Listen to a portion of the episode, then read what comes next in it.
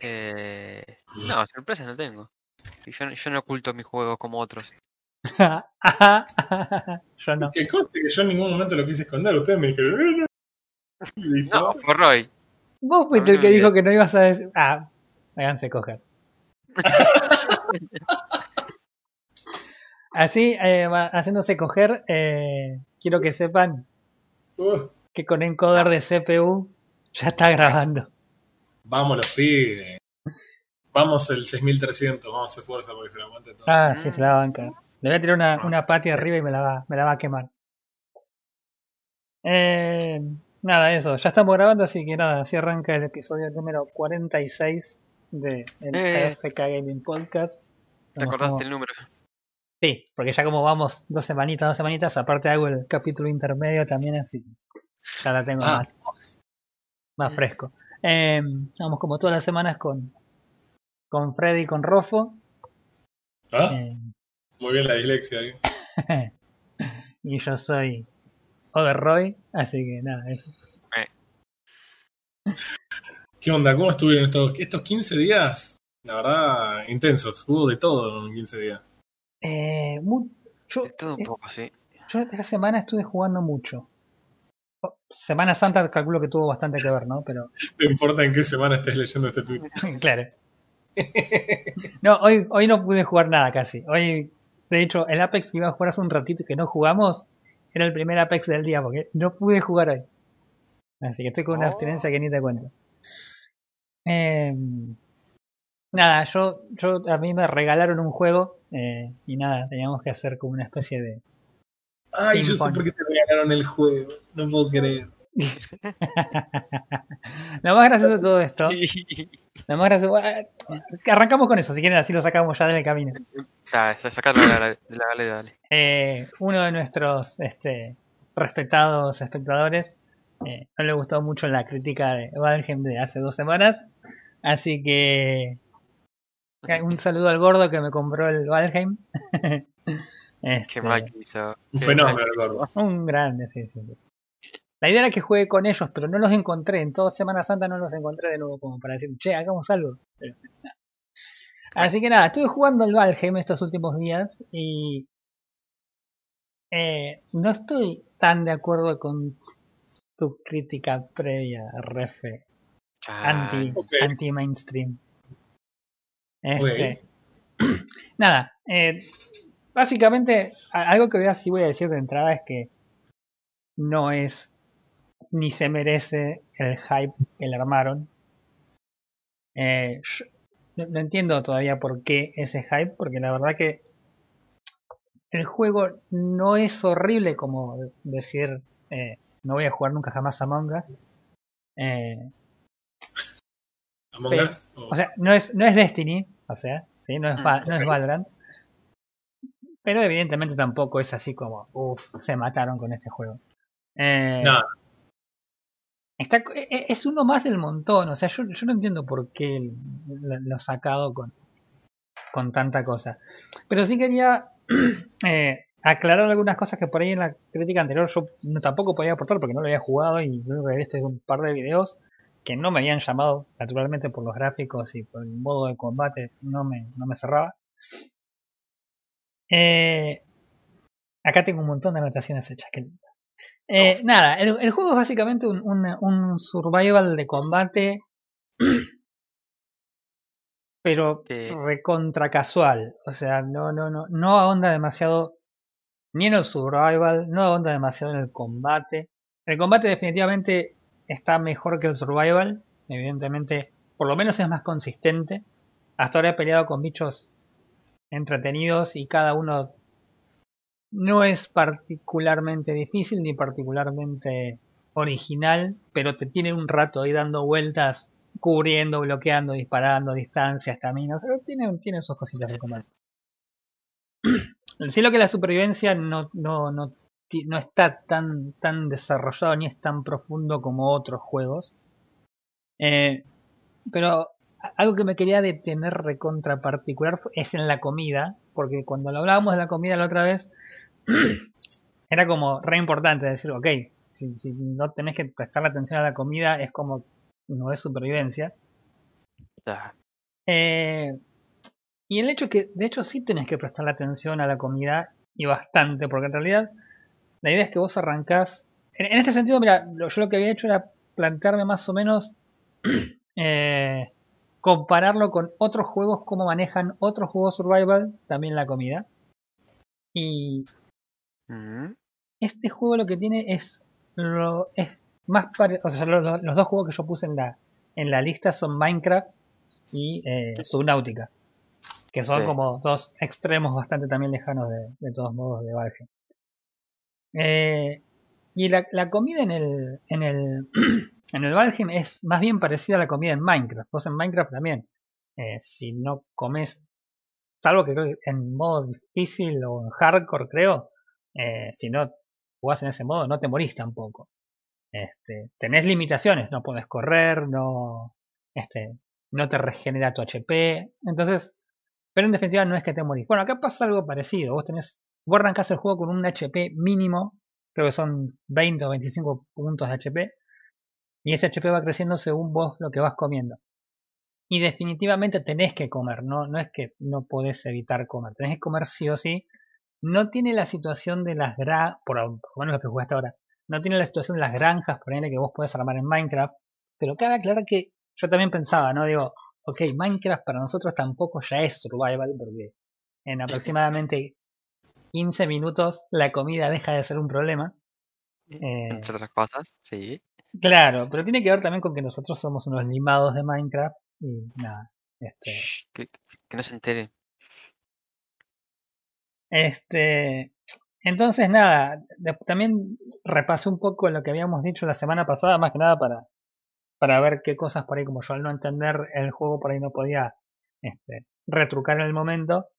Y lo que tenía que ver la comida habíamos dicho que era una especie de buff, que es más o menos verdad, pero que si consideras que el hecho del juego está orientado al combate, el hecho de tener menos HP, evidentemente es una contra que te va a, a complicar.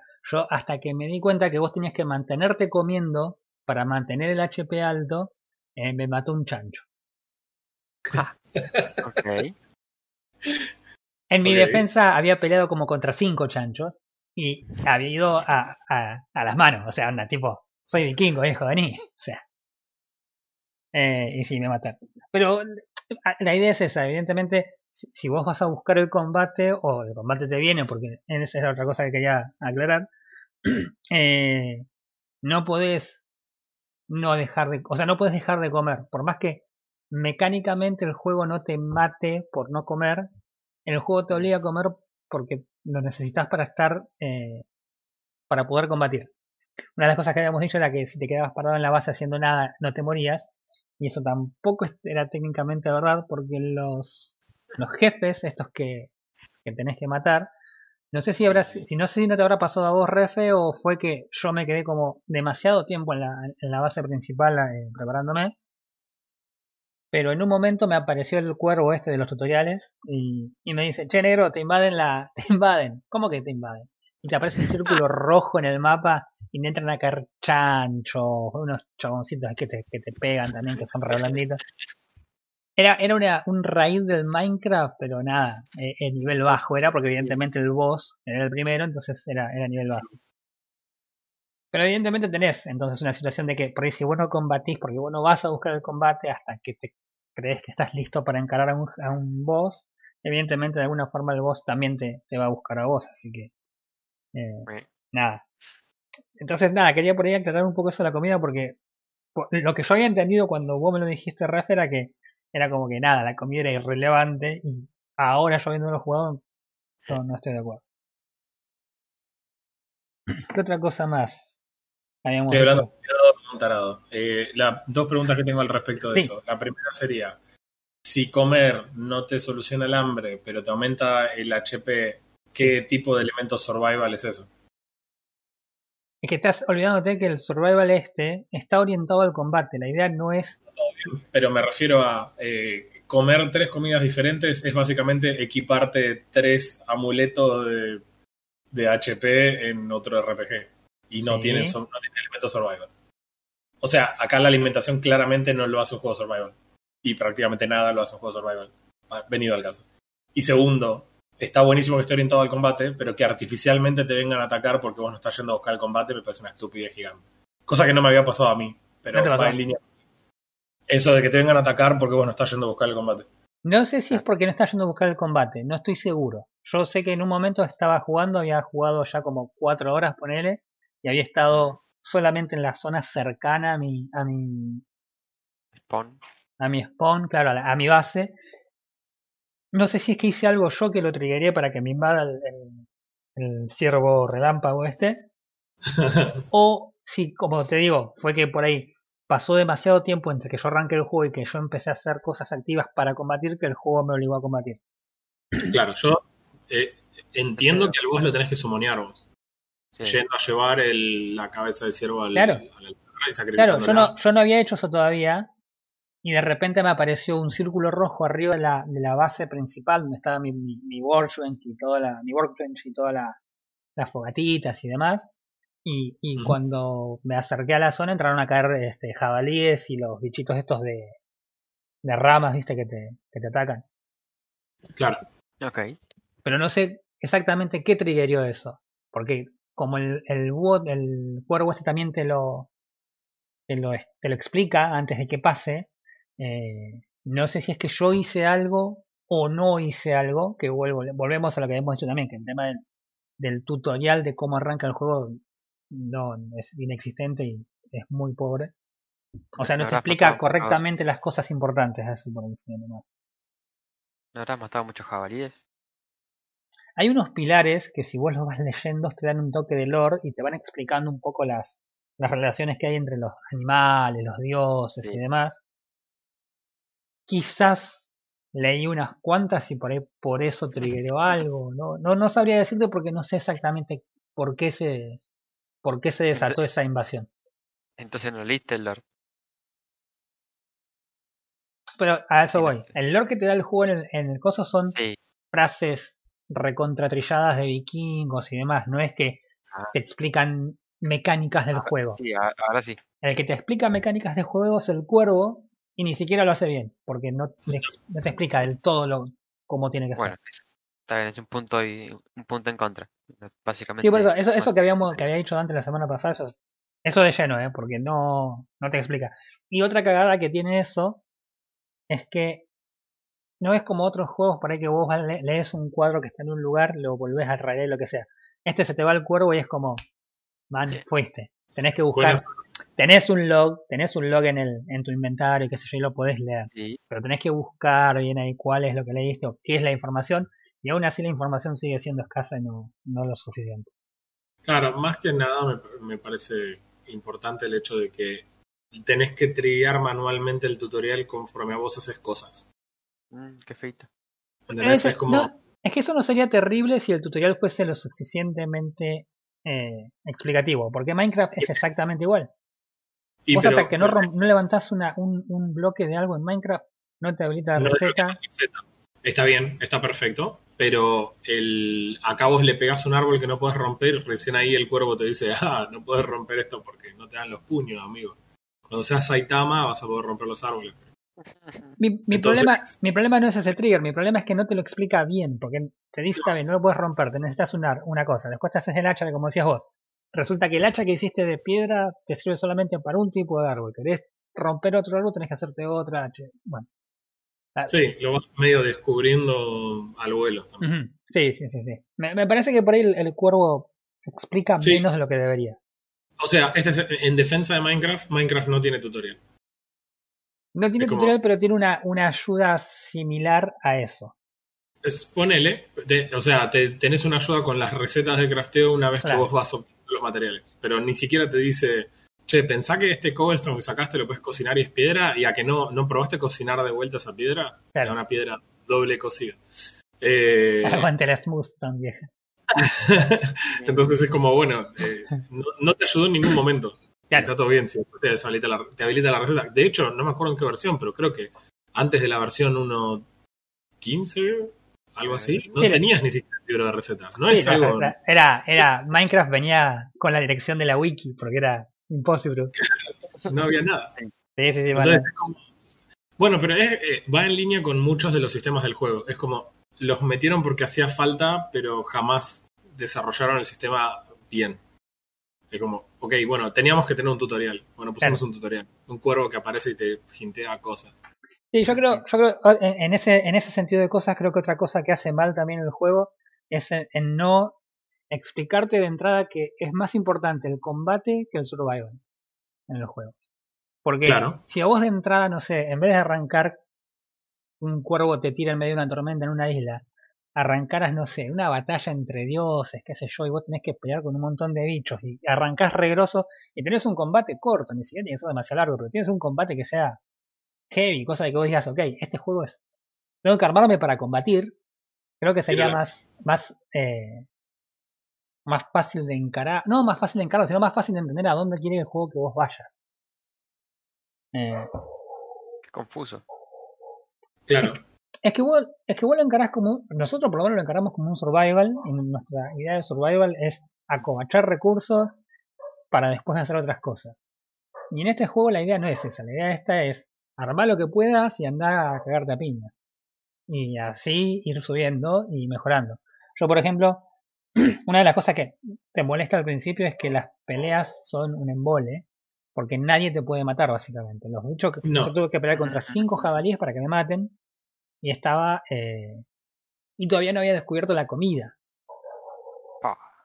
Claro. Y las- Después es más duro todavía. Claro, y la zona esa es bastante grande. El primer bicho que de hecho me, me complicó para pelear, y cuando digo complicar no fue tanto, fue el ciervo relámpago, que lo, que lo, que lo agarré y lo. y nada, y me pegó una vez y después no me pegó nunca más, porque ya le encontrás la vuelta y lo maté melee, no es que lo maté con, con arco y flecha, lo maté con un hacha. O sea, Ok. El, un, pre- un pequeño problema es que Valheim, si vos entras a la página de Steam, por ejemplo, lo venden como un juego de exploración y supervivencia brutal. O sea, los primeros atributos que están marcando son exploración y supervivencia. claro, Y no coincidiría. no. Es, Pero- es- tiene, tiene supervivencia, pero no es el principal objetivo del juego. Es como, es la típica cuando te dicen es un shooter con elementos RPG. Onda, no sé, eh, Borderlands. O sea, Borderlands no es un RPG. Claro. Como la vuelta, no es un RPG, es un shooter. Es Claro. un shooter con loot, cosas yo, ¿verdad? Y además tiene un elemento RPG, que es básicamente cada vez que le peleas, elegís si los, la, la- el skill que sacas es uno o es el otro. Y punto. Acá es lo mismo, me parece que es un juego tipo de acción, de combate, como sea, con algunos elementos de survival, Claro. si querés. Eh, Eso me parece ser una de- descripción más, más acertada del juego que un survival sí. de vikingo. Como fuera eh, Dark Souls meets construir casitas, Es Claro, como, ok, ya sé lo que voy a encontrar. Encontrar combate y puedo construir casita. Listo. claro. Y, y Eh, hubiera sí. sido mejor. Pero realmente te mal predispone porque, claro, vos te sentás y decís, ok, bueno, es un survival. Uh, es un bosque. Le pego a, la- a los árboles porque, o sea, si en un survival no le puedes pegar piña a los árboles, no es un survival. Sí, no, no. Ya, ya dijimos la vez pasada que habían fallado al, axioma número cero del survival. Y, y, y, uh, agarraste el arbolito, te construiste un martillo, empezás a armar tu casa y descubrís que en realidad tu casa es medio como re secundario. Claro, Yo tenía que ir a pegarle piñas a los chanchos. claro. Y claro, sí, eh, en eso adhiero. Mm. En eso adhiero, totalmente. Este, después había algunas otras cosas que habíamos comentado también que por ahí yo no no había este charlado. Bueno, hay cosas que me parecieron re chistosas que es el tema que decías vos del, del sigilo, vas corriendo como un chango y de repente te aprendiste a correr mejor o no sé, estabas agachado porque estabas tratando de cazar un un ciervo o estabas agachado porque simplemente estabas agachado y sigilo. ok. Pero esas son Eh, cosas que no tienen sentido alguno. Eso Eh. también pasaba en Skyrim. Vos ni siquiera habías visto a los enemigos porque Claro. estabas, no sé, en una cueva que tiene una curva, entonces vos vas agachado y no sabes ni que hay enemigos, pero vas agachado porque sí, de repente te sube. Bueno, Ok. de- después lo que hice, eh, yo seguí explorando, porque una vez que maté al, al relámpago este, dije, bueno, a ver, voy a... Me encontré otro altar y resulta que era también el chabón ese, digo, a ver si lo puedo levantar de nuevo, y lo levanté de nuevo y lo maté más fácil todavía, porque a esa altura ya tenía un hacha mejor, tenía un poco más de armadura y fue como... pi, pi, pi, pi, listo, cero drama. Y nada, entonces evidentemente dije, listo, esta zona a mí ya no me sirve, así que me voy a ir a, a buscar algo más. Encontré un bosque y ahí fue donde el combate definitivamente empieza a mejorar. ¿Por qué empieza a mejorar? Porque los bichos que te encontrás de hecho te hacen daño. Y te hacen daño, no es el, chancho ese que tienen que pegar como cinco chanchos para que te mueran. Son chabones que, que si no los matas rápido se te empiezan a acumular cantidad de chabones y te matan. y el, y el, y el combate al tener, estar manejado por una barra de, de vitalidad, de estamina, eh, si no controlas bien cómo pegás y revoleás hachazos para todos lados, rápidamente te quedas sin estamina, no podés correr, no podés Mm. pegar, y si estás rodeado por tres o cuatro bichos, te hacen bosta. Entonces, cuando salís de ese espacio que es demasiado grande, el, el espacio inicial, a la zona está más, eh, un poco más complicada, que tampoco es tantísimo más complicada, pero evidentemente es a lo que donde el juego evidentemente es mejor que en la parte de survival, que es la parte del combate, y ahí de hecho me morí dos veces hoy, o sea, Bien. pero, pero entendés que tiene sentido, no, no me muero de hambre, pero me muero, de, me muero en los combates. Sí. Que es lo que si, ves, como si hubiésemos dicho que era un combate con survival, no me molestaría. Eh, Suena un combate Dark Souls. Es que no, eso iba, no es tan, el combate tampoco es complicado. El combate, te- yo por lo menos hasta ahora, con las armas que tengo, tenés tres mecánicas. Una es obviamente los disparos a distancia con arco y flecha. No sé si habrá otras armas más adelante, pero hay distintos tipos de flechas, qué sé yo, ponele. Y lo que es combate melee, tenés eh, escudos y armas y armas. Entonces podés bloquear, podés hacer un roll, podés atacar, eh, incluso podés mezclar las armas, por ahí podés agarrar una antorcha, pegarle, prenderlo fuego y después pegarle con un hacha como para eh, aumentar el daño. O sea, el combate no es evidentemente Dark Souls porque no es eh, Hardcore. no es tan hardcore. Eh, o sea, difícil no es hardcore, no es lo mismo. O sea, Claro, no, no, no, no. Este, eh, pero e- es más arcade el, el combate, pero eh, no es no es, no es Star Wars Fallen Order, ponele, por decir una cosa, que es, me parece que eso es el, el equilibrio justo entre hardcore y, y- y un combate interesante, pero cumple su objetivo, porque en definitiva, si te agarran medio mal parado, como me pasó a mí, que, que fui- me metí a un, a un dungeon que encontré ahí y me cagaron a chirlo, eh, hay un montón de esqueletos y todos me pegaban, o sea, todos celosos de mis pectorales. Pero nada, entonces, nada, en definitiva, el juego, qué sé yo, no, no es la cosa terriblemente asquerosa que yo pensé que era hace dos semanas. Eh, no es tampoco eh, el próximo GOTI de nadie, para mí por lo menos. Eh, pero nada, me parece que los tipos están definitivamente en una etapa re temprana de, de desarrollo. Me parece que tienen que cambiar definitivamente la, la- El la- enfoque. el- el marketing eh, y darle más al, al- que la gente entienda que la idea es el combate. Yo, yo tampoco entiendo por qué, por ejemplo, las o sea, el sistema de construcción está bueno, pero tampoco es eh, nada revolucionario. Si vos vas a el ARC, Rust, eh, Mm. no sé, The Forest, todos tienen el mismo Sí. sistema de construcción, no es tampoco que es revolucionario. A mí me había parecido lo mejor de- dentro de lo que el juego ofrecía. Eso me había parecido lo mejor. ¿sí? Sí, Por sí, lo me acuerdo que poco- lo poco Para- que vi en los videos, eh, le falta a ese sistema de construcción. Como que ni fu ni fa. En ese aspecto, es lo más survival que tiene. Todos los otros survival tienen un sistema muy similar. Claro, construcción. O sea, no es un sandbox, ¿no? Es un juego que tiene construcción atada a una especie de grilla, una grilla bastante flexible que a mí me, me gustó y me gustó esa idea de que el workbench no puede estar tirado en cualquier lado Claro. y, y cumplir la función, sino que es como que te obliga a armar un asentamiento. Esa parte es la que más me cerró de la parte de survival de este juego. Es como, ok, esto, esto tiene sentido. Tengo que ir a buscar los materiales para poder construir esto, porque Claro. si no lo hago, no upgradeo la base, y si no upgradeo la base no tengo mejores herramientas y por ende me van a reventar a chirro. ujú, Esa, esa es la parte que más me había cerrado de la, tipo las iteraciones de un juego normal de, Sí. de este género. Si fuese survival. Claro. ¿Qué Sí, sé yo? pero- No, qué sé yo. Bueno. Yo te digo, yo el ra- el rato que estuve jugando, la verdad que no, sen- no, no me sentía obligado a jugarlo porque quería ver cómo era, sino que de hecho me resultó bastante entretenido. Hoy dije que no jugué, a- no jugué Apex en todo el día porque el rato que tuve más o menos libre me senté un rato al, al, al Valheim porque quería entrar al dungeon ese que había encontrado allá y quería saber qué carajo había ahí adentro. Eh, pero nada, qué sé yo, o sea, evidentemente el juego tiene para crecer si, si, si los tipos le ponen pila a, a algunas cuestiones que, que recién nombramos. Eh, no, no, no entiendo por qué se armó tanto revuelo con este juego, pero nada, qué sé yo. Este, veremos. Ojalá, ojalá crezca y, y, y se gane todo el hype que le armaron ahora. Sí, es lo que pasa con todos los juegos que saca así Project Red.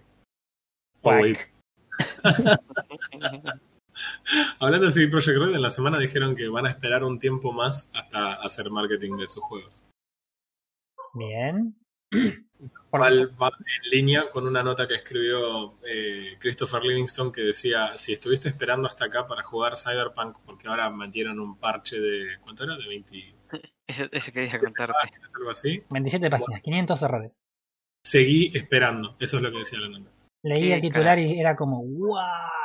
Sí, y yo sí, leí la nota y, y sí, o sea, si bien hay algunas cosas que están corregidas, que tienen que ver mucho con las misiones y demás, eh, nada, cuenta cosas graciosas como el hecho de que eh, antes la gente se quejaba porque vos estabas en el medio del desierto y pegabas un tiro a un tipo donde no hay absolutamente nadie mirando y a 50 metros tenías un policía. Bueno, Te spawneaba la, ahora pasa lo la, mismo. la Ciber Federal. Estás en, sí, tal cual. Bueno, ahora pasa exactamente lo mismo, pero en vez de ponerte a 50 metros, te pones a 100 metros. Y también te están disparando. Ah, O sea, Genial, Genial, man. me hace acordar a eh, Kingdom Come Deliverance, que robabas una, una espada, robabas unas botas de un tipo que estaba muerto y te viajabas con viaje rápido a t- 18 kilómetros del lugar y la policía sabía que te habías robado unas botas. Ah, nice. El mismo criterio. Eh, así que bueno, Cyberpunk sigue siendo una sigue debiendo todavía. Y me da gracia porque la nota arrancaba con eh, Cyberpunk es un juego en Early Access y entre paréntesis pone el juego nunca fue marcado como en Early Access, pero debió ser marcado como Early Sí, Access. sí, sí, sí.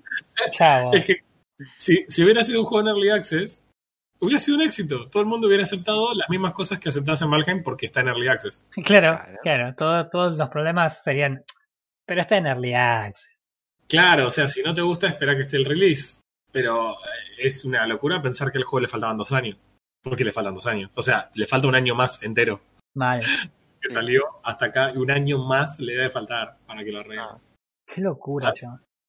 Así que no, definitivamente no estaba ni, ni cerca de, de estar en una condición de ser sacado al público. ¿no? mm, que fue, fue peor que No Man's Sky. Fue peor que. No sé si fue peor que No Man's Sky. Probablemente sí, pero me parece que la razón por la cual es peor que No Man's Sky es Claro. porque Hello Games no lo junaba nadie y salieron de la nada diciendo que habían descubierto la pólvora en saquitos y después resultó que no era. Y en cambio, sí, Project Red es una empresa con renombre, con, un, con al menos un juego que todo el mundo considera espectacular, como es. eh, Claro, yo creo 3. que, que- creo que la gente le creyó a CD Projekt Red porque eran ellos y ahí es donde, donde se armó el, la gran decepción. Exacto. Lo grave de CD Projekt Red fue haber hecho declaraciones totalmente innecesarias en una época en la que se habló tanto en contra de la explotación de los desarrolladores, salir a decir que no iban a explotar los desarrolladores y después explotar a los desarrolladores. Claro. O sea, si no hubieran dicho nada, e- ese es el tema con CD Projekt Red. Todo lo que dijeron estuvo mal. Todo. Todo. Me- mejor que el juego. O sea, todo lo que dijeron fue peor que el estado del juego. El juego hubiera sido mejor en el mismo estado si no hubieran dicho tanta ganzada. Sí, no, evidentemente no manejaron bien las, las expectativas que le estaban poniendo a los jugadores y dejaron que corran libre y Para mí, el mejor ejemplo de, de Cyberpunk es el típico jueguito que teníamos en los 90s, ese que tenía 999 juegos, y en realidad eran 8 juegos, pero, pero replicado 400 veces cada uno. Bueno, Eh, es más o menos así es lo que se siente este juego. Como, me, me vendiste 999 niveles, cosas distintas. No se puede ir a cambiar el pelo en Cyberpunk. Hola. Ah, Terrible. Bueno, pero escúchame, yo estoy jugando otra cosa esta semana. Y estoy muy hypeado esta semana por jugar. eh, se, me, se me sale el corazón de, de la emoción. A ver, quiero saber. No, o sea, mira, y voy a hacer la aclaración antes. Este es un juego que seguramente jamás le recomendaría a Roy. No tiene turnos. Chao, chicos, me fui. Ah, No tiene turnos. ah, ok, ok, me quedo, me quedo. No, pero es un juego muy raro. es un juego muy largo y lo disfruté mucho. El juego se llama Paradise Killer y fue para muchas revistas uno de los mejores juegos del año pasado, incluido mejor juego de acción para. No sé por qué de acción o de aventura, no ¿Ah? me creo que de aventura. Mejor juego de aventura. Survival. ya el nombre suena raro. Survival no tiene ni un solo elemento de survival. Sí. ninguno, nada. Y es un juego que a mí me llevó en total unas 12 horas y media en completar. Ah.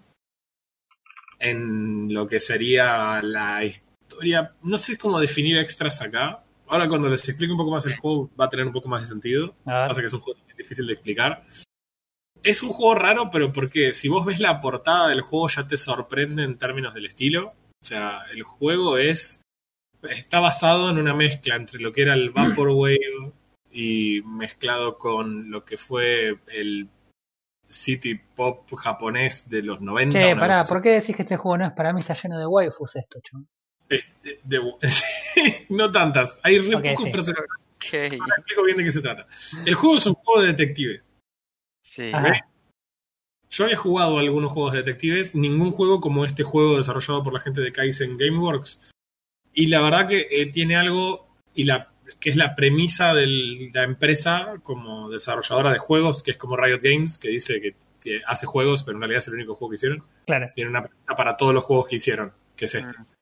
Que es la libertad para los jugadores. Y eso es bastante loco de encontrar en un juego de detectives, porque en general los juegos de detectives son muy guiados, son tipo sobre rieles, en donde vos tenés que ir haciendo una, como si fuera Quick Time Events básicamente, tenés que ir Claro. haciendo las preguntas en el orden correcto, tenés que ir mirando las cosas en el orden correcto, si no, no puedes avanzar a la parte siguiente, lo cual inevitablemente te lleva siempre al mismo resultado. En cambio, Paradise Killer es open world. O sea, te deja, te, te tiran ahí y vos puedes hacer tu investigación tranquilo y volver y terminar cuando hayas terminado tu investigación. Ni siquiera es cuando el juego determine que vos terminaste tu investigación. Mm. Vos la terminás cuando querés. Eh, a la- al estilo eh, eh, Breath of the Wild, que vos podés ir al, al boss final cuando arranca el juego. Bueno, exactamente lo mismo. Acá, si querés, podés ir y acusar a alguien cuando arranca el juego. Ok. ¿Y no, no afecta en nada el resultado? Sí, obviamente sí. Eh, de qué se- ¿Cómo es el contexto del juego? El juego es una realidad alterna, pero no una realidad alterna como sería tipo un universo paralelo, sino es como una realidad virtual en la que algunas personas se, introdu- se introducen, son los personajes principales del juego, en donde eh, buscan gente, va, en realidad intentan revivir unos dioses alienígenas. ok. Oh. Ahora sí estamos full, full eh, historia japonesa. Buscate una foto, buscate una foto del juego y escuchá la trama y vas a ver que la, eh, ayuda perfectamente la imagen a entender de qué se trata. Yo tengo una imagen acá de, de la- de lo que parece una portada eh, y todo lo que acabas de decir se, se desprende de esta imagen. Eh, todo lo que vos haces es esto, es tratar, eh, en realidad no es lo que vos haces, sino lo que hacen en la isla, es tratar de revivir a estos dioses alienígenas ¿Qué es a los cuales a- adoran estos tipos, mientras intentan construir una isla perfecta, en donde pueda haber tipo una realidad perfecta en esa isla. Eh, la- el momento en el que tu personaje, el personaje principal, que se llama Lady Love Dice, eh, es, la, eh, es echada de la isla, era en la iteración número 13 de la isla. Es decir, han hecho 13 intentos fallidos de armar una isla perfecta para el momento en el que vos sos engañada por un dios, te mandas una macana, pones en riesgo a los líderes de este lugar y por ende te exilian. Pasan 3 millones de días entre que vos eh, te exilian y te piden que vuelvas. Y volvés porque hubo un asesinato y justamente el asesinato es este sindicato que es el que está a cargo de todo lo que pasa en las islas. Eh, toda la cúpula de directores de este sindicato se habían juntado en el mismo lugar para dar fin a la isla número 24 y darle comienzo a la isla perfecta número 25. Eh, se habían juntado en el mismo lugar y alguien los había matado. Okay. Ese es el contexto en el que vos caes. Y caes, lo digo literalmente, porque te hacen saltar de donde estás exiliado hacia eh, el piso, que está muy, muy, muy abajo, porque no hay daño de caída en este lugar, porque es una realidad Eso es lo que Los miembros que vos vas investigando son miembros del sindicato y son personas que obviamente van pasando de isla en isla a medida que se van mejorando cada iteración. Cada uno con un determinado rol a cumplir dentro de esa isla, tratando de volverla perfecta. El tuyo, el, vos sos el investigador. Dentro de todos los que hay acá, sos el que investiga. Cada uno tiene un rol para cumplir, como hay una persona que es la arquitecta, que es la que va construyendo la, la siguiente isla, como hay gente que se dedica a guiar al resto en, en su búsqueda de los dioses, como hay otra persona que se dedica a transportar a la gente que tiene que moverse a la siguiente isla. Y el final de cada isla se ve determinado por el sacrificio humano de los habitantes de esta isla, con el objetivo de que ese sacrificio satisfaga y resucite a esos dioses alienígenas. Eh, la fumada. ya la- Sí. Eh, esto es muy gracioso porque igual yo lo cuento así, pero me costó prácticamente todo el juego ir entendiendo el lore, porque obviamente lo vas entendiendo conforme vas avanzando. Mm. Básicamente estos tipos trataban de sacrificar a una persona o varias personas, o todas las personas, con el objetivo de que eso resucite a esos dioses. Y en general, hasta acá, las 24 islas que lo intentaron, eh, siempre trajeron demonios que fueron arruinando esa isla y por ende la abandonaban y pasaban a la siguiente. Ja, Así es como funciona hasta acá. Y cuando vos caes al mundo, lo único que voy a decir, porque no es spoiler respecto de lo que es la historia, es que vos caes y ya te dicen que tienen al sospechoso atrapado, que es un tipo que hace 10 años había intentado comunicarse con los dioses, fue engañado por un demonio, era poseído por un demonio, se había escapado, había matado a los guardias, había entrado a un lugar súper seguro con unos sellos de seguridad, no puedo explicar más que eso, ok. Llegó, mató a todos los tipos porque se encuentra la sangre de los miembros del consejo dentro de su estómago y se lo encuentra con un cuchillo en la puerta del lugar donde pasó todo y la- ahí es donde a vos te dicen, bueno, este es el sospechoso, lo único que tenés que ir a hacer es confirmar que es él, así terminamos con esto. Claro. Y ahí te largan en una ciudad muy flashera, muy flashera, muy loca, con de un tamaño bastante considerable, pero lo suficiente como para caminar a pie todo el tiempo y no tener problemas con eso. Yo estoy viendo Eh, imágenes de esto y esto es todo 3D. O sea, vos caminás Real Engine. bien, pero las interacciones son tipo, eh, Novela. tipo, claro, tipo eh, novela japonesa. Exactamente. O sea, el juego se juega así. Vos tenés un lugar open world, 3D, donde vos vas recorriendo libremente. No hay pantalla de carga para moverte por las zonas ni Ah. nada. Lindo. donde el estilo de la arquitectura es todo un colores muy crema, eh, basados de vuelta en la arquitectura japonesa de los 80, 90, Mm. pero con muchas luces de neón y todo en un color así rosado, magenta, que es como el color fuerte de clásico del synthwave y de y del vapor. ¿Cómo? Como Cyberpunk. Eh, pero bien. Pero Claro. bueno, Bueno, eh, es ese color muy característico de los fondos de pantalla o típico eh, video synthwave ácido, ¿viste? Así que vas volando a unas montañas en el fondo en una cuadrícula rosada. Bueno, ese color que es muy peculiar, en donde en general te estás no solo marcando lugares para mirar, sino cosas que vos podés accionar. Como por ejemplo, podés seguir un cable que tiene ese color que eventualmente te lleva a un botón en una pared que te permite accionar, por decirte algo. Eh, vos te movés libremente por ahí y vas, eh, tenés una opción para ver como sería la típica vista de detective, que en realidad es una forma de poder saber en dónde están las personas con las que puedes interactuar y más importantemente escenas donde eh, las escenas del crimen o escenas donde se reportaron cosas antes de que vos llegues. Entonces vos mantenés apretado el control izquierdo y podés ver en el mapa una especie de icono representante a cada, uno de los personajes. Mm. Vos corres hasta donde está ese personaje, corres, saltás, vas, interactúas con el mundo y las diversas cosas que hay y, y podés hablar con los personajes para interrogarlos, hacerles preguntas respecto de las cosas. A su vez, vos estuviste 3 millones, de, eh, 3 millones de días exiliado, pero todos los personajes que están ahí te conocen. Ah, Porque todos fueron moviéndose de isla en isla mientras vos estabas exiliado, pero te conocen de antes. claro. Entonces, eh, nada, todos los tipos tienen alguna interacción con la cual vos vas encontrándote también en el contexto de los personajes y lo haces de una forma bastante copada, no, no parece artificial y metido a la fuerza, sino que vas entendiendo la onda, digamos, de los personajes conforme vas hablando con los tipos. Eh, y la verdad que son todos diseños. Hay, hay gente que se quejaba, decía que no le gustaban los diseños que parecían súper genéricos. La verdad que son bastante extravagantes, de hecho, y están basados de vuelta mucho en un estilo muy japonés de dibujar, pero tampoco tratan de ser un anime en ningún momento.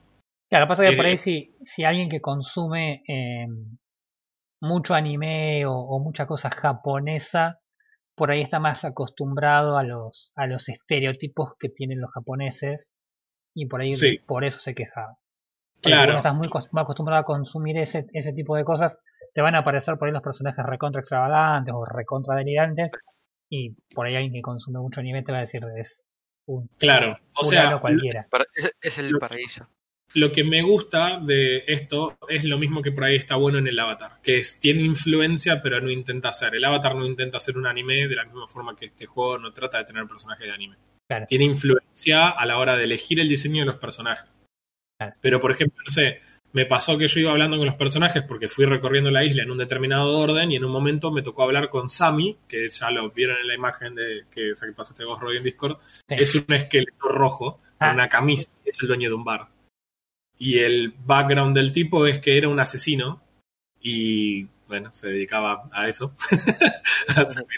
Y se conoce con eh, Lidia, que es la mujer que está ahí al lado, para contar solo un- una pequeña historia, ¿no? Se conocen con Lidia, la que está ahí al lado. eh, los dos eran asesinos, se enfrentan y el enfrentamiento duró no sé cuánto tiempo, porque no, realmente no me acuerdo, pero duró muchísimo tiempo el enfrentamiento. Y en, un, en, en conforme se iban enfrentando, el chabón se enamora de ella. y ella eventualmente logra matarlo y por el, el amor que sentía el chabón por ella, es como que su carne y su piel y todo eso muere, pero su esqueleto resiste. Cosa así, es como. Todo el juego es muy delirante, es muy delirante, pero lo que pasa es muy real. Está muy bueno. O sea, los tipos realmente están muertos.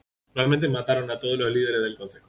Claro. Y, y- y el asesino realmente lo hizo y vos tenés que ver qué onda. Y obviamente, porque es un juego de detectives, cuando vos todos te dicen el que lo hizo fue este, enseguida lo primero que decís es definitivamente no fue este. Claro, te iba a preguntar, los personajes en general, eh, vos hablas y te dan pistas, ¿los personajes hacen algún tipo de acción que vos veas o puedas... No, los tipos están ahí siempre todo el juego. Ah, en su posición. Bien. Vos los ves, vas, caminas hacia, hacia ellos y hablas, les haces preguntas en base a la información que vos tengas en ese momento. ah, Y tu acompañante, porque obviamente todo detective tiene, todo Sherlock tiene que tener su Watson, es una computadora. Te dan una especie de compu que te sirve para analizar evidencia y demás. Claro. Entonces, bueno, vos vas por ahí, le haces preguntas, tu computadora te da un pequeño trasfondo de los personajes. El trasfondo es tan inentendible como el resto del juego. eh, y está copado porque conforme va avanzando vos vas entendiendo que tenés que analizar el mundo por las reglas que ese mundo tiene. Mi vieja eh, le gusta, escribe mucho, estudió bastante para poder escribir y ella siempre habla de lo mismo. Cuando vos lees un libro o miras una película, aceptás el contrato claro. de lo que es la realidad de ese, de ese mundo. Bueno, en este es difícil de aceptar porque es todo letra chica. No entendés nada hasta que, hasta que, bueno, te van cerrando un poco las fichas. Pero básicamente pasa lo mismo que pasaría en cualquier otro lugar del mundo. Hay personajes que eh, tienen animosidad por otros, hay personajes a los que le caes bien, a otros les caes horrible. Hmm. Hay chabones que muy copadamente te dicen eh, información que no, mira, ojalá que no se enteren, pero fulanito, re sospechoso y no sabes. Y hay tipos que directamente no te quieren responder, con lo cual el juego obviamente trata de jugar con tu... Decir, ah, listo, si a vos enseguida la gente te cae bien, probablemente vas a sospechar del que te responda mal. Y acá mm, no es necesario, digamos. Mm. La cuestión es que eh, Tengo una consulta. Eh, ¿Tu personaje tiene algún tipo de estadística o algo que puede ir mejorando como para interactuar diferente o siempre tiene las mismas interacciones?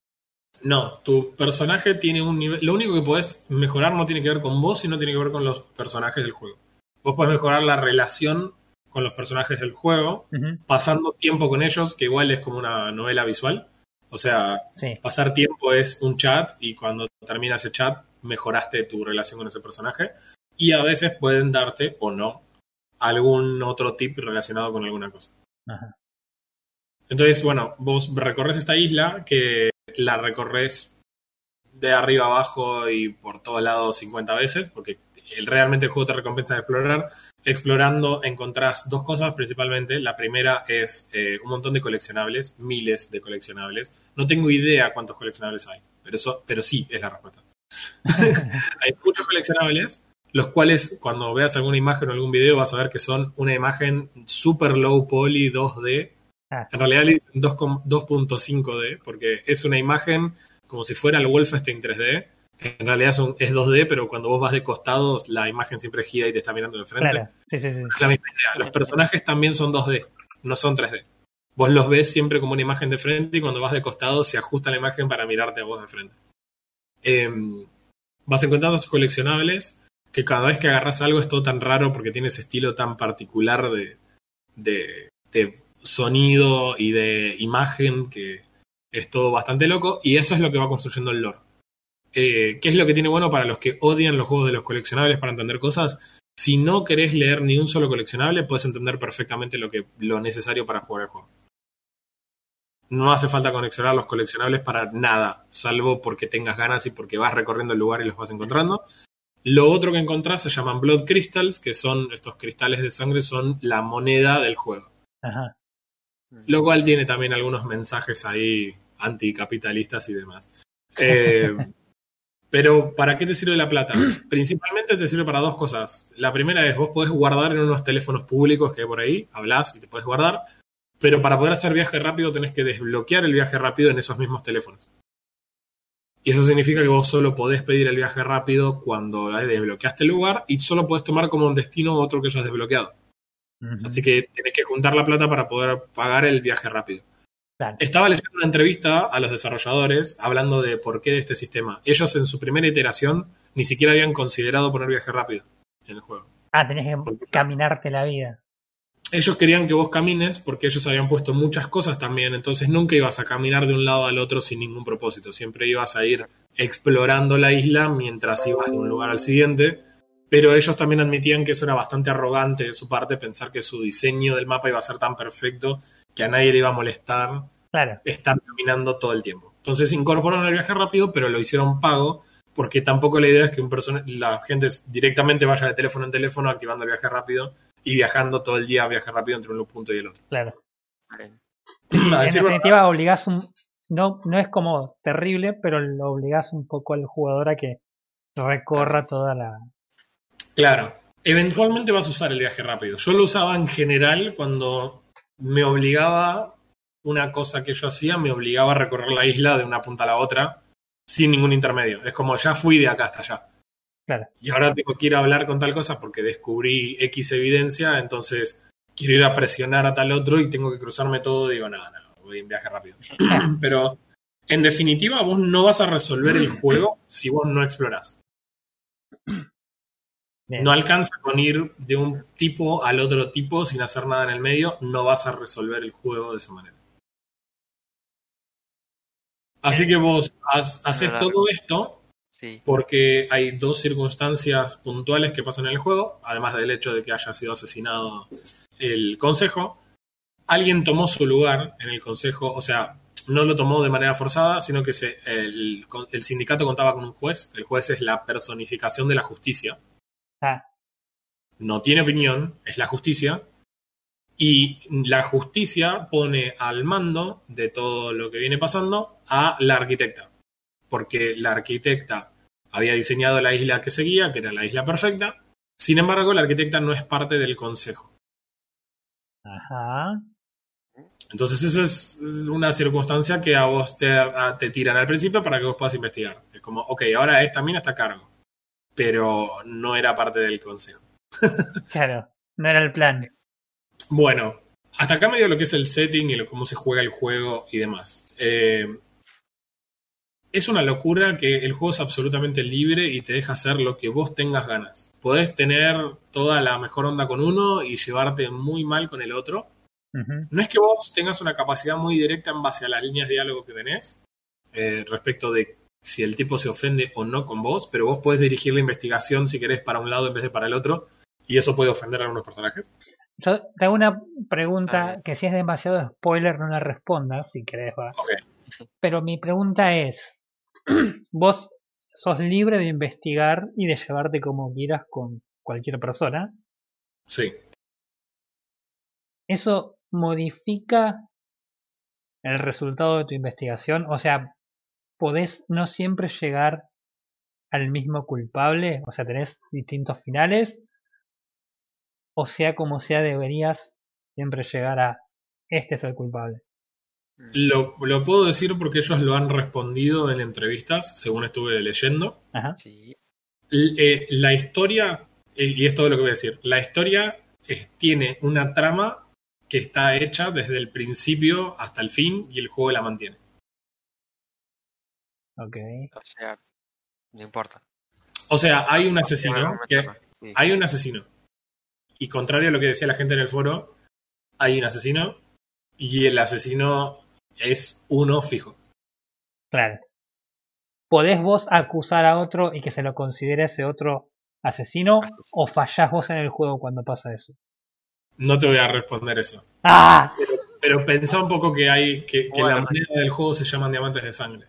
O sea, Claro. el juego trata de meter un montón de mensajes. Por eso te da tanta libertad de que vos uses cosas como vos las quieras. Porque el juego también lo que te está planteando es, de cierta manera, que mucha rebelión con respecto a muchas cosas. Pero bueno, sí. eh, es- o sea, ese es el. eh, es una- un tema bastante interesante dentro del juego. Eh, está muy bueno la- el tema de chatear con los personajes y las imágenes, cómo van reaccionando. Es muy juego japonés también. Sí, sí, sí, muy Eh, lo que a mí me molesta, y es muy normal también en los juegos japoneses, y yo te los toleraba en un juego de PlayStation 2, pero por ahí acá no, o me molesta, a mí me desconcentra, es que los personajes tienen como cuatro o cinco líneas de diálogo y las van tirando porque sí, cuando vas chateando, y es como no tiene nada que ver lo que está diciendo el personaje con lo que estás leyendo en el chat. Ok. ¿Entendés? Porque es como, bueno, sí, grabaron cinco líneas de voz por cada personaje y las va tirando por ahí. Los personajes obviamente tienen distintas expresiones corporales, no, anim- no animadas, sino como distintas imágenes y Sí, las van tirando de acuerdo a la situación. Los sprites esos Mm. sí van acorde a lo que el tipo está diciendo, tipo se enojó o lo que sea, pero lo que va diciendo es cualquier cosa. Eh, eso un poco me desconcentraba, eh, que por ahí es una de las cosas que menos me gustó de- del juego. Después lo que tiene que ver con la lectura del entorno y el mapa, es muy difícil al principio ubicarse en el mapa. Arranquemos por lo, más complicado. El minimapa es así, es también un estilo muy, muy retro, muy low poly y demás, y es como que a veces es demasiado sobresimplificado. Y es complicado al principio entender cómo te moves, pero con el tiempo le vas agarrando la mano, pero quizás sea una de las cosas más flojas del juego. no, no, está, no hay zonas destacadas como para saber dónde estás parado. En realidad las áreas están marcadas como una especie de cuadrados. Entonces vos, vos cuando abrís el minimapa tenés un cuadrado resaltado con un cartel que dice usted está aquí Mm. y vos vas moviendo el mouse sobre los distintos cuadrados y eligiendo dónde ir. Pero dentro de ese cuadrado, por ejemplo, tenés cuatro puntos distintos de viaje rápido. Y Claro. esos puntos no están especificados, sino que los tenés que conocer por nombre. Entonces eso es medio complicado. La otra cosa que es bastante mala, algo que no mencioné hasta acá, pero no es spoiler para nada, la compu esa que te dan a vos, ni bien arrancás en lo que sería la primera área de tutorial, lugar cerrado tutorial, hola Valheim, eh, tu computadora tiene que hackear la puerta, en realidad hackear no, te dieron el permiso para que vos hagas tipo un override de la puerta donde vos estabas exiliado. Y ese permiso es una aplicación que a vos te permite hackear la, cualquier computadora que tenga esa misma aplicación. Mm. ¿Cómo funciona ese hacking? De una forma totalmente estúpida que es una pérdida absoluta de tiempo. Te dan una imagen, que por ejemplo en el primer caso es una, es una calavera de carnero. Sí, sí, Y lo vi en el video.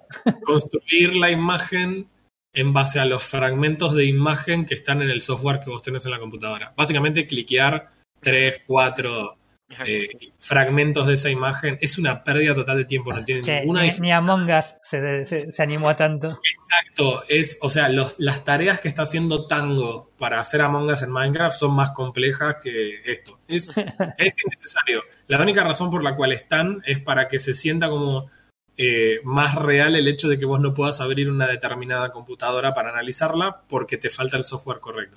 Claro. Na- nada más, es, es ridículo. Es, esa parte es li- lisa y llanamente estúpida. Eh, Que, que vuelva la, la ganzúa con la cerradura. Sí, sí, tal cual. Es como algún RPG te decía, si tenés un nivel de lockpicking de tanto, podés abrir esto y si no, no, acá hubiera funcionado. No, que, que sea como la de, como la la baticomputadora de, de los Arkham que tenés que ajustar la frecuencia y demás y, y parece re tecnológico. Eso está bueno. Claro.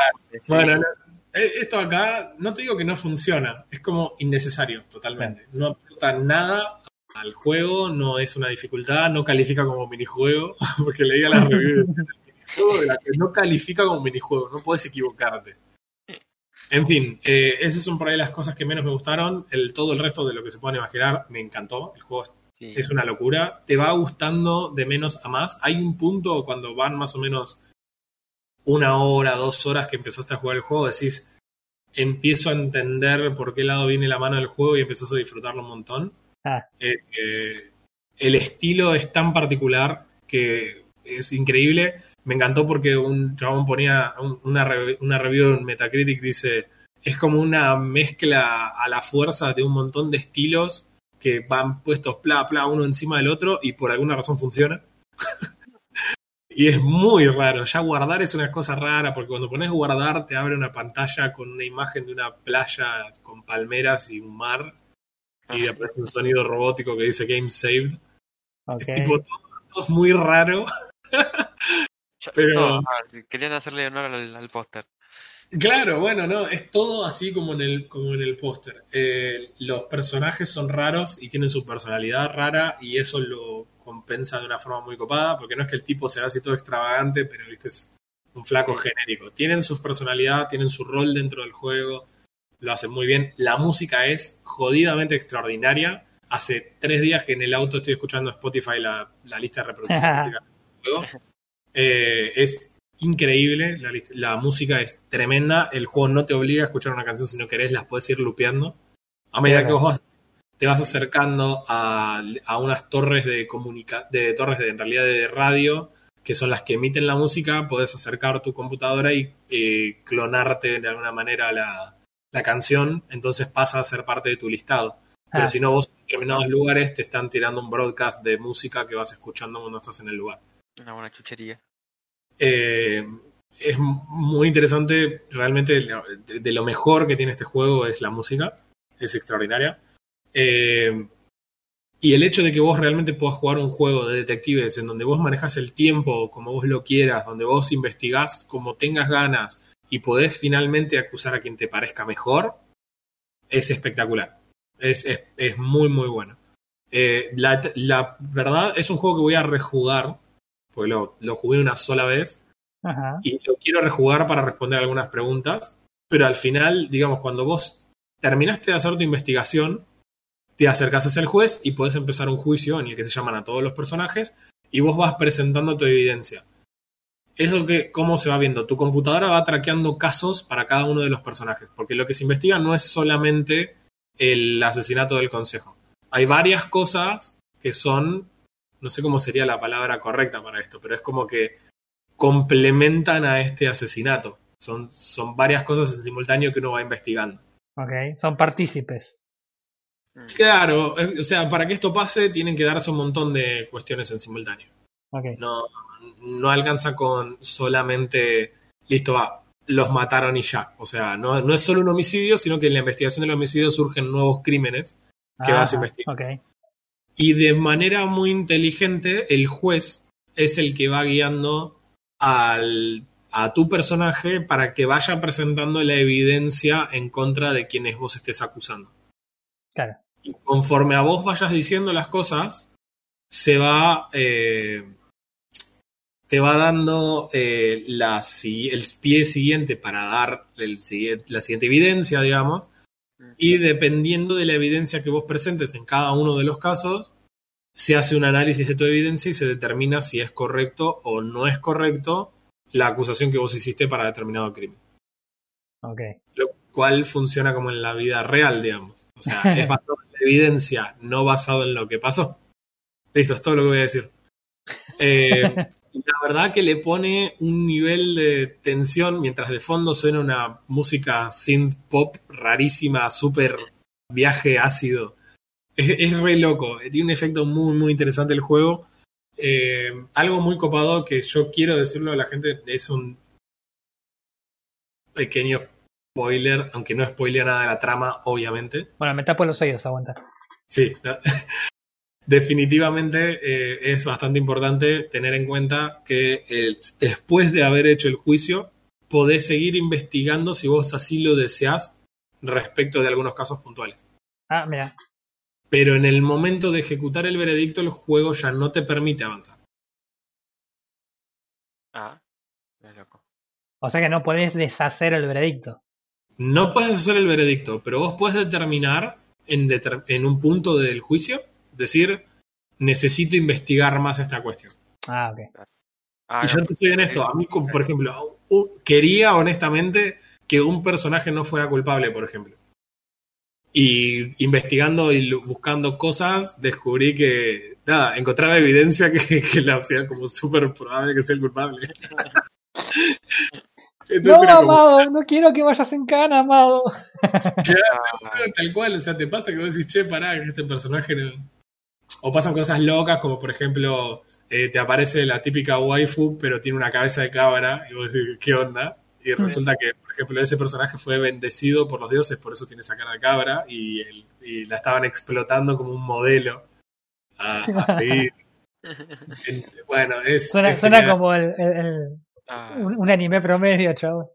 No, sí, por eso. Tiene una evidente influencia japonesa fuerte, fuerte, pero me gusta que influencia no es lo mismo que copiar. Sí, sí, sí. sí. Es, ok, tomaron los chabones las ideas, eh, tomaron ideas de diseño, tomaron ideas de eh, visuales, porque es muy loco que la ciudad está, todo parece una ciudad eh, de arquitectura de los 80, 90, con mucho neón de color y por todos lados hay estatuas gigantes a estos dioses por ahí tiradas. Hay pirámides en donde vos le podés, podés, gastar un cristal de sangre y realmente le tiras sangre a eso. Eh, hay cosas locas que sí que es el típico juego vos apretá todos los botoncitos y fíjate qué pasa porque hay veces que la causa y efecto es muy random con, como el resto del mundo. Mm. Tiene el mismo problema que tiene el, el protagonista del GTA Vice City. Hace, puede hacer todo eso, puede romper un tanque de guerra a piñas, pero no puede nadar. que es una limitante que obviamente los tipos pusieron por una cuestión de diseño, por eso el juego es una isla. Es como, okay, Claro. quiero que estés limitado. Te doy toda la, la libertad de moverte, pero quiero que estés limitado. En esta isla. Eh, estás en la isla, pero ves allá a lo lejos un, un par de pirámides y edificios que no están pegados a la isla. Es, es muy, muy, muy flashero. Me parece que es un juego para darle una oportunidad. A mí algo que me molestaba y que me hizo, pero recontracalentar de juegos como Eleanor, el que vos estás haciendo una interrogación al testigo y lo tenés que interrogar haciéndole las preguntas específicas en el orden específico, o el juego te hace volver a intentarlo. No es que el Claro. juego te dice, listo, fracasaste. ¿Entendés? Preguntaste mal. Acá no te dicen nada. Onda, preguntá lo que quieras. El chabón a veces te manda, viste, a, tu- a, lugares recónditos de, del aire. Te dice, tipo, y a mí no me importa. Hay otros personajes que te evaden todo. Vos preguntás por, che, ¿viste a tal esta noche? No sé, deberías preguntarle a él. Y a tal lo viste, no sé, deberías preguntarle a ella. Claro. Es como, Sí, sí. está muy, muy, muy, muy bien logrado. Muy Me bien suena, logrado. ¿sabes a qué me suena? Me suena al, al clásico juego japonés de simulador de citas. Pero El- en vez de usar esa tecnología que usan para la simulación de citas y manejar lo que es eh, la- las relaciones que hay entre el protagonista por lo general y todo su harén, eh, lo han aplicado en otro tipo de juego y por eso vos lo sentís tan distinto a otros juegos. Claro, sí, sí, totalmente, totalmente. Eh, De la hecho, verdad que es una idea copada. si ves muchos de los sprites eh, son muy de simulador de citas. Onda, el Doctor Doom Jazz, por ejemplo. No, no, no, pero no me refiero a eso. Me refiero en realidad a la situación de que eh, los simuladores de citas, por lo general, lo que vos haces no es lineal en cuanto a cómo te relacionas con las personas, ¿sí? Sí, que es algo que vos me estás diciendo que sucede en este juego, sí. y que te molestaba de otros juegos donde evidentemente el tipo de programación detrás de las relaciones no estaba centrada en la relación, sino centrada en la línea de la historia. Exactamente, ¿Entendés? exactamente. Sí, Por eso totalmente. digo que me parece que es como que le han, han utilizado tecnología de otro juego para armar este juego, la verdad que recopado. Sí, es, es un collage este juego, es un collage de cosas locas que si vos las ves todas por separado decís, esto ni en pedo funciona. Claro. Y lo tiraron todo junto ahí y funciona, y realmente funciona muy bien. Tiene una cosa absolutamente particular, este juego propia de esto y la, realmente es extraordinario. Para mí es una experiencia buenísima. Ahora, la sorpresa quizás para ustedes va a ser, después de todos los elogios y todos los manijas que tuve esta semana, si yo tuviera que darle, esto es un juego de 8 refes. ¿no? Es ¿8 sobre Es- cuánto? ¿8 sobre 8 10? de 10. 8 de 10, sí. Es, a ver, el juego es muy bueno. Pequeña data, digamos, alrededor del juego que a mí me gusta darla. El juego está desarrollado por Kaizen Gameworks. El, según How Long to Beat, yo tardé 12 horas y media. Sí, eso te iba a decir. En, un- en una rejugada podría tardar un par de horas más. La verdad es que estaba ayer preocupado por tratar de meter la review para el juego. Para terminarlo, no tanto por review, sino más bien tipo terminarlo y ver si, de- si el final estaba a la altura del resto del juego, poder decir, chicos, les recontra recomiendo esto. Claro. La realidad es que un par de horas más podría haber jugado, que es el es exactamente 14 horas y media es el juego principal más extras. claro. Completionistas son 15 horas y media, si jugaste 14 y media, jugá la hora extra. Sí, y- sí, olvídate. Y agarra todo, sí. Hay no tanto, eh, no tanto por los coleccionables, acá con la diferencia entre historia principal y completionista es básicamente si hay múltiples crímenes para resolver, pero hay un crimen que es el más importante, la diferencia entre resolver uno, resolver tres o resolver diez. ¿Se entiende? Mm, No estoy dando ninguna data específica a propósito. ok. El juego tiene un metascore de 82, incluyendo varios reviews que le pusieron 100. Si vos entras en Steam, ¿De, a de ver, qué año es este juego? Del año pasado. Ah, ah, razonablemente nuevo. Este año salió en septiembre, 4 de septiembre de 2020. Ah, acá, acá dice, es verdad. 9 de 10, 9 de 10, 9 de 10. para- no, para PC. Para PC y Nintendo Switch. Ok. Es PC y Nintendo Switch. Bueno, eh, iba a decir un par de cosas respecto de eso. Si ves, si, si te fijas en las reviews, son completamente positivas, tanto las actuales como en general. Eh, el juego vale 224 pesos. 225 pesos. No es un juego caro, es, un, es el tier que más o menos en Argentina podemos pagar por juegos buenos. Claro. Eh, es un juego para tener en wishlist y aprovechar en algún momento que llegue a estar de oferta. es, lo eh, que sale, la- es lo que te sale un early access de otros juegos. Exactamente. Tenés el, el soundtrack para comprar por separado, lo cual para mí no justifica por el hecho de que está en Spotify. Claro. O sea, no entendería por qué lo comprarías. Se puede comprar el arte del juego por separado y está bueno. Sinceramente es un juego muy recomendable. Yo creo que en una oferta que este juego esté un poco más barato, no veo ninguna razón por la cual no jugarías este juego a ese nivel. Vale la pena esas 15 horas de, de juego que te da.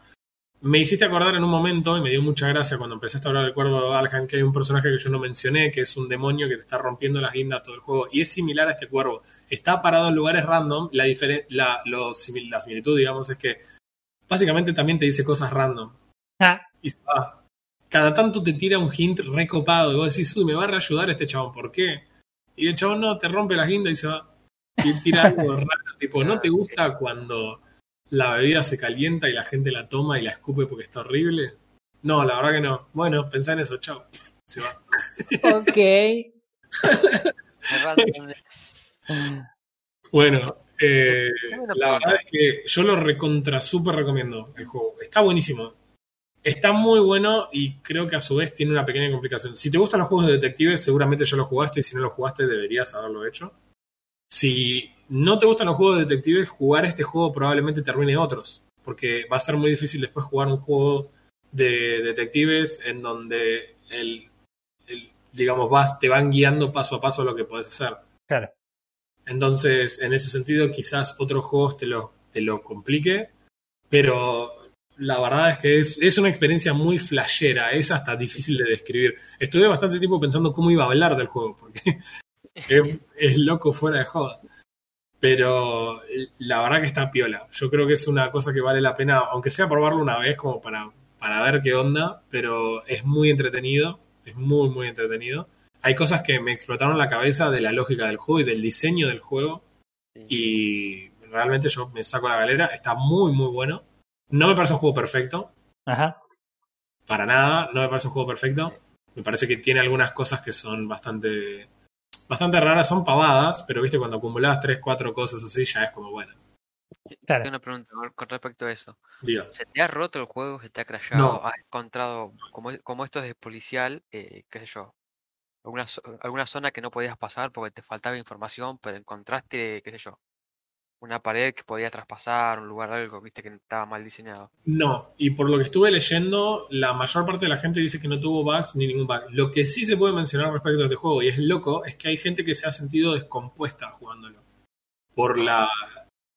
Vos corres a una velocidad relativamente alta para este juego, ponele, y con el mouse tenés una capacidad de ir mirando hacia todos lados muy rápido por una Oh. cuestión de que vas encontrando coleccionables por todos lados. Sumado a los contrastes de colores y la cantidad de neones y demás, hay gente que dijo que realmente le costó, que se descomponía o se mareaba jugando el juego. Eh, no es algo que me haya pasado. Y lo que recomendaban era cambiar a un joystick para jugarlo mientras. eh, porque eso te baja un poco la capacidad de girar. Chao Simón, te mandamos un beso. Eh, para tratar de mirar rápido hacia los lados es bastante más lento el joystick, Claro. por ende te sacaba un poco de este problema. Yo creo que tiene que ver con el hecho de, en realidad no tanto del moverse tan rápido, sino tu cerebro procesando a una velocidad relativamente rápida cosas que son similares a lo que a, a la vida real, pero en cierta manera tampoco son como en la vida real. Sí, también hay que ver cómo afecta eso a la visual. Los colores tan fuertes y tan Eh, contrastantes. exactamente. Yo lo, lo que leía es que el efecto que produce ese tipo de, de- no sé cómo decirlo, ese tipo de paisaje, ponele por llamarlo de alguna manera, es algo similar a lo que le pasa a una persona cuando tiene un, eh, tiene un ACD, que vos ves eh, las cosas, mirás, una, mirás las cosas y son todas muy similares a algo que vos podés asociar, pero no lo ves como es.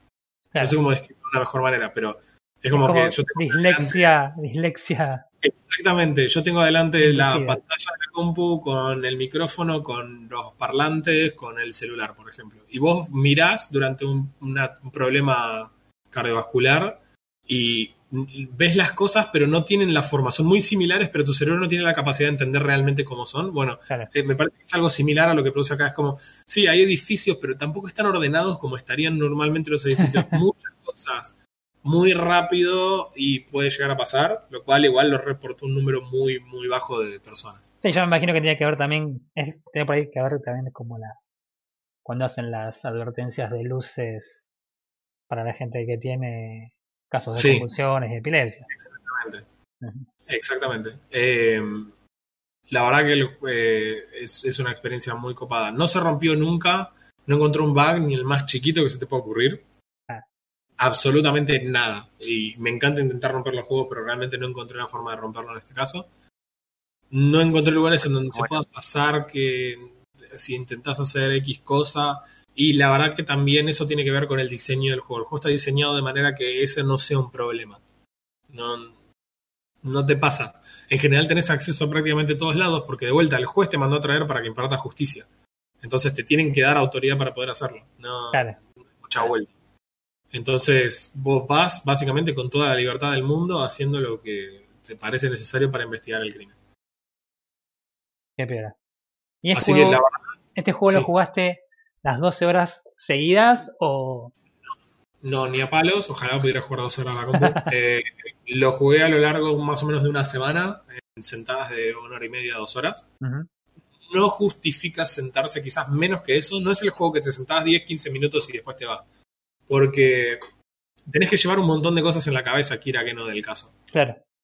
Pero te pasa que cuando estás enganchado, al igual que una serie, chabón, estaba bañándome diciendo, man, no puedo creer que encontré ese cuchillo ahí, porque justo es de, de la firma de este tipo, o sea que se lo regaló a esta, entonces seguramente está involucrado en... viste cuando decís chabón y es como me, te me atrapó la historia de una forma bastante bastante fuerte y la verdad que lo recontra recomiendo. Al menos como para probar una vez porque no es un juego tan largo, no es que decís, no, tengo que jugar este juego de 60 horas a ver si me gusta. No, es un juego relativamente corto.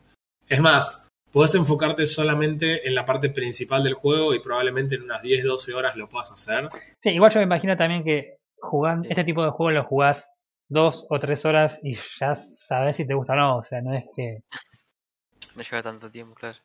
Eh, Es que no me parece que, la- que si el juego arranca de una forma, la mecánica pueda llegar a cambiar demasiado y ya No, te das una idea de la historia. No, no, cómo va a terminar, sino que ya te das una idea de cuál es el general del juego. A eso. Claro.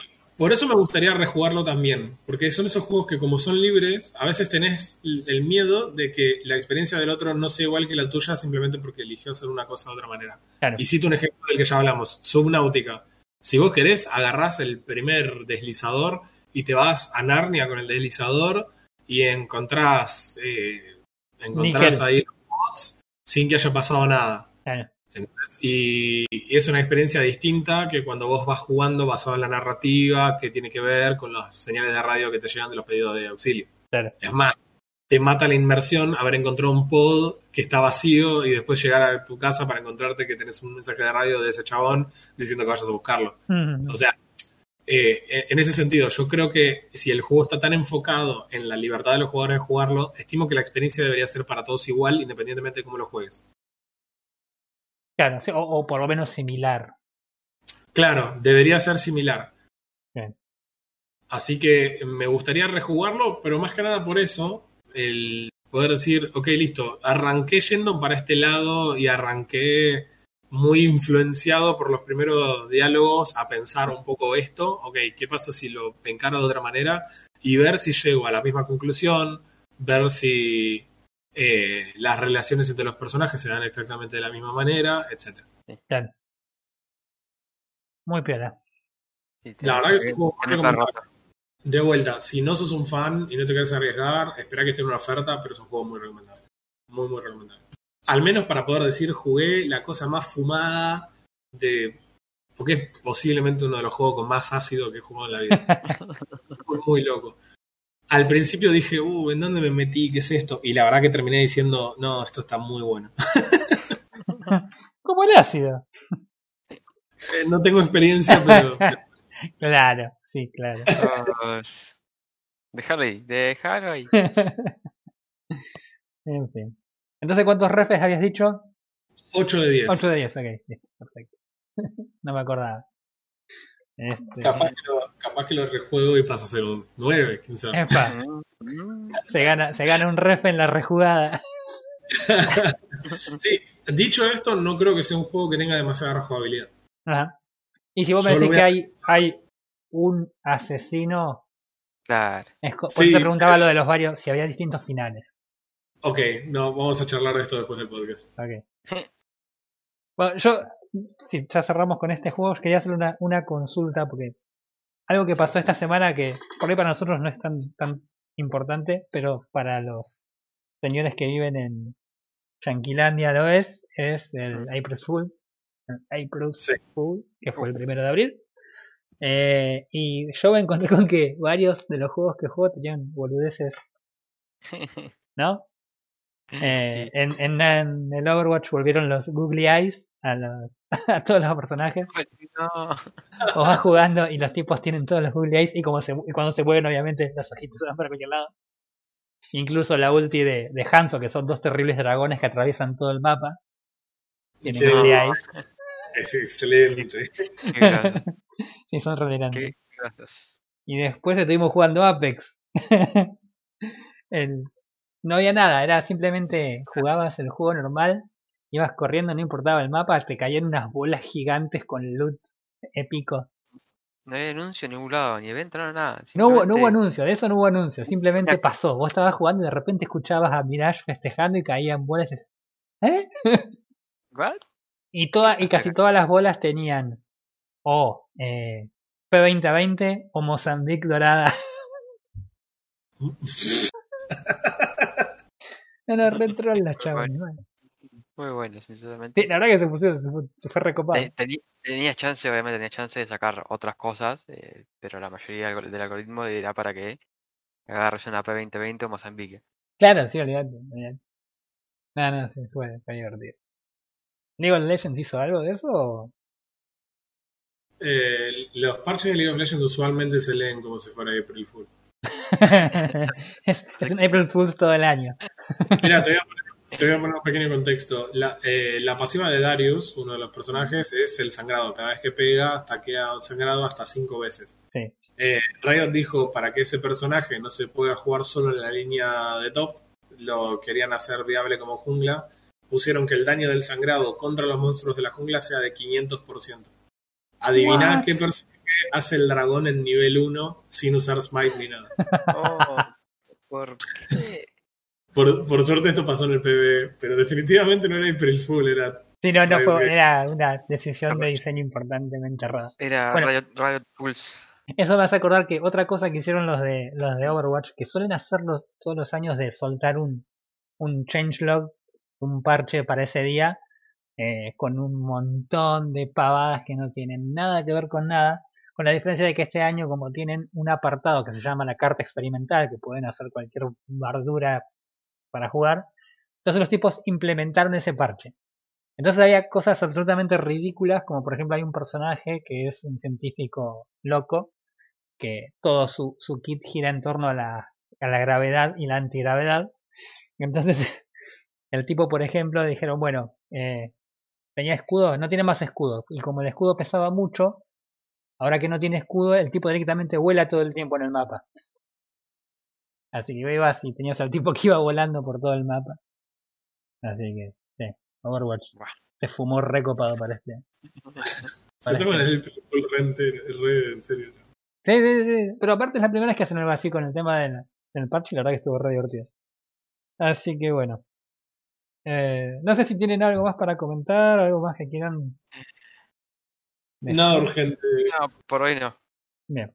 Por hoy yo creo que ya, ya- ya es hora de volver al vicio. Uy. bueno. Los estamos viendo, gente, entonces. Saludos. Dale. Nos vemos. Chau, chau.